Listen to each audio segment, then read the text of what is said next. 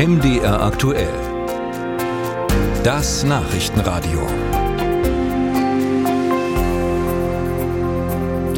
Dass die Fraktion Die Linke im Bundestag zerfällt, wird zumindest mal immer wahrscheinlicher. Gehen nämlich noch zwei Abgeordnete von Bord. Dann verlieren die dann 36 verbliebenen Abgeordneten den Status als Fraktion. Am Montag will ja Sarah Wagenknecht auch ihre Pläne vorstellen. Hier geht es dann perspektivisch um die Gründung einer eigenen Partei. Aber bereits vor knapp zwei Wochen hat der linke Abgeordnete Thomas Lutze die Fraktion und Partei verlassen und sich der SPD und ihrer Bundestagsfraktion angeschlossen. Und genau dieses Modell darf ruhig Schule machen, denkt sich zumindest der linke Flügel der SPD, aber geht zum Beispiel die Idee linker Außenpolitik überhaupt mit den Überzeugungen der SPD zusammen? Ich habe darüber mit Sebastian Rohloff gesprochen. Er ist Co-Chef der linken Gruppierung Forum Demokratische Linke in der SPD. Also wenn man so will, der Gegenpol zum Seeheimer Kreis in der SPD. Ich grüße Sie, Herr Rohloff. Grüße Sie, Herr Schneider. Herr Roloff, gibt es eigentlich neben Thomas Lutze, der ja bereits zur SPD gewechselt ist, schon weitere Kontaktaufnahmen von Linken, die mal nachfragen, ob denn in der SPD noch Platz ist? Die gab es unverbindlich äh, eigentlich die ganze Zeit schon. In den letzten zwei Jahren immer sehr vereinzelt, aber ähm, ich weiß bei mir und auch noch in anderen Fällen, äh, dass Kolleginnen und Kollegen mal vorsichtig unverbindlich angesprochen wurden, wie es denn sozusagen aussieht und ob man sich das vorstellen kann. Äh, und natürlich je desolater der Zustand der Linksfraktion mit dem sehr destruktiven Agieren von Frau Wagenknecht halt wurde, umso mehr. Und dementsprechend gibt es diese Kontakte, ja. Und was glauben Sie, wie realistisch ist es denn nun, dass weitere Abgeordnete der Linken folgen könnten? Denn zumindest in Bezug auf Außenpolitik bräuchten Sie ja dann, ich sage mal, eine gewisse Gehirnwäsche, um von raus aus der NATO und Ablehnen jeder Auslandseinsätze der Bundeswehr auf SPD-Linie zu kommen.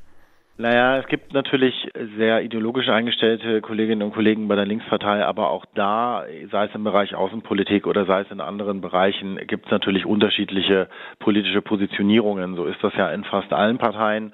Dementsprechend äh, kann man das, glaube ich, nicht so pauschal sagen. Ähm, ich glaube auch, dass das keine konzertierte Aktion gibt. Also jetzt gibt es mit, mit dem komischen Bündnis von Frau Wagenknecht nächste Woche erstmal Informationen, äh, ob die da betreffenden Abgeordneten überhaupt aus der Fraktion austreten oder ausgeschlossen geschlossen werden. Das weiß noch keiner, den Zeitraum kennt noch keiner und ob die Rest-Linkspartei eine Gruppe macht und wie viele Kolleginnen und Kollegen sich da nicht mehr wohlfühlen, ähm, das wissen wir alles nicht. Ich rechne schon damit, dass noch einzelne Kolleginnen und Kollegen der Linken im Laufe der nächsten Monate wechseln, ähm, aber sicher keine große konzertierte Aktion und auch nicht kurzfristig. Und ganz grundsätzlich müssten Sie doch eigentlich auch ein Interesse daran haben, dass es eine einigermaßen starke linke Opposition im Bundestag gibt, damit die Kritik am politischen Handeln nicht immer von der rechten Seite kommt, oder? Das ist auch so. Ähm, äh, gerade als jemand, der dem linken Flügel in der SPD äh, angehört, wie ich das ja tue, ist mir immer wichtig, dass man äh, auf Basis einer Volkspartei sehr breit diskutiert und auch Lösungsansätze von allen Seiten beleuchtet. Dementsprechend habe ich erstmal gar nichts gegen eine starke demokratische linke äh, Organisation. Aber ich kann es natürlich jetzt auch nicht ändern, was da intern in der Linkspartei passiert. Ähm, damit müssen wir jetzt umgehen. Und äh, dementsprechend wird es auch weiter eine linke Opposition im Bundestag geben, nehme ich an. Äh, und ich schätze dann als Gruppe, ähm, aber wie die konkret aussieht und wo da die inhaltlichen Schnittmengen sind, äh, wird sich dann zeigen müssen. Und kann denn Ihre Partei, also die SPD, aus Ihrer Sicht durchaus etwas innerparteilichen Druck von links gebrauchen? Ist Ihnen aktuell der Einfluss des Seeheimer Kreises zu stark?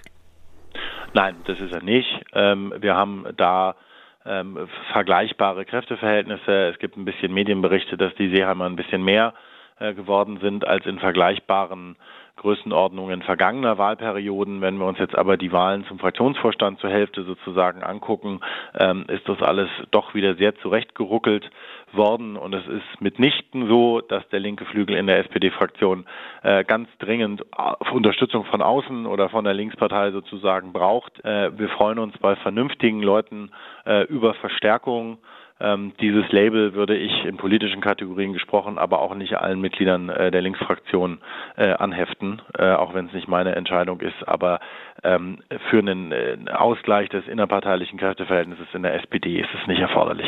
Sagt Sebastian Rohloff, Co-Chef der linken Gruppierung Forum Demokratische Linke in der SPD. Vielen Dank für das Gespräch.